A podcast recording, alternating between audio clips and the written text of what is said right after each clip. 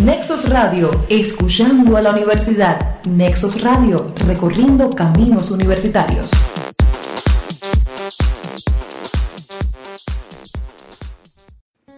San Cristóbal de La Habana, un nombre que conjuga de manera hermosa las culturas europeas y aborigen, que rinde homenaje al santo patrón de los viajeros, según la tradición católica, un gigantesco hombre que cargó con sus hombros el peso del niño Jesús. Y Habana, una posible traducción de Abaguanex, importante cacique taíno que controlaba la zona al momento de la colonización.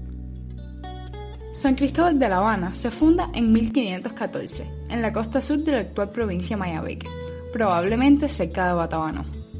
Un tiempo después se traslada el asentamiento a una segunda ubicación, cerca de la Chorrera en la costa norte.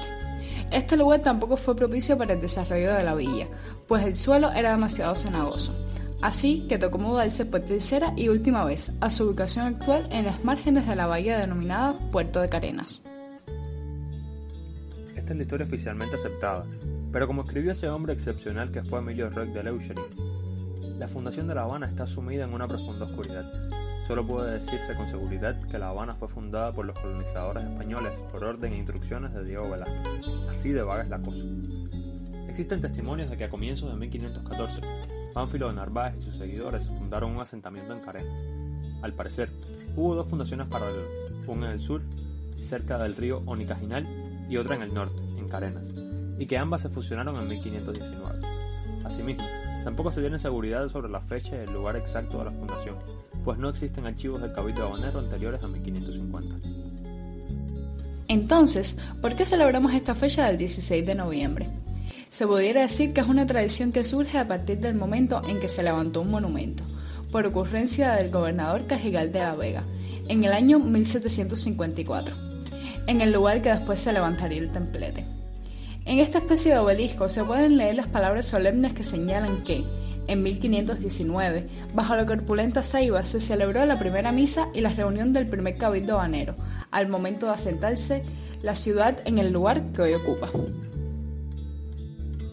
Curiosa resulta la historia de esta ceiba, o mejor dicho, de estas ceibas, pues a lo largo de la historia son varias las que han servido como guardianas del lugar fundacional. En principio se plantaron tres, de las cuales solo sobrevivió una, que tuvo que ser talada en 1828 para facilitar la construcción del templete.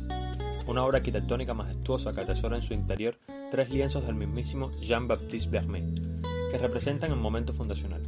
Al concluir las obras se plantaron otras tres, y la misma historia ocurrió. Solo sobrevivió una, pero con una característica especial. Su vida fue de 131 años.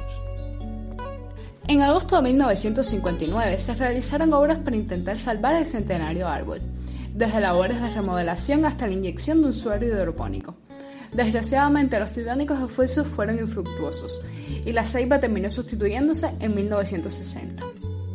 Algo más de medio siglo había transcurrido cuando las raíces del nuevo ejemplar tocaron el manto freático salino. El resultado, en 2016 se plantó la ceiba que, aunque joven todavía, sirvió de digno escenario para la ceremonia del aniversario 500 de la ciudad.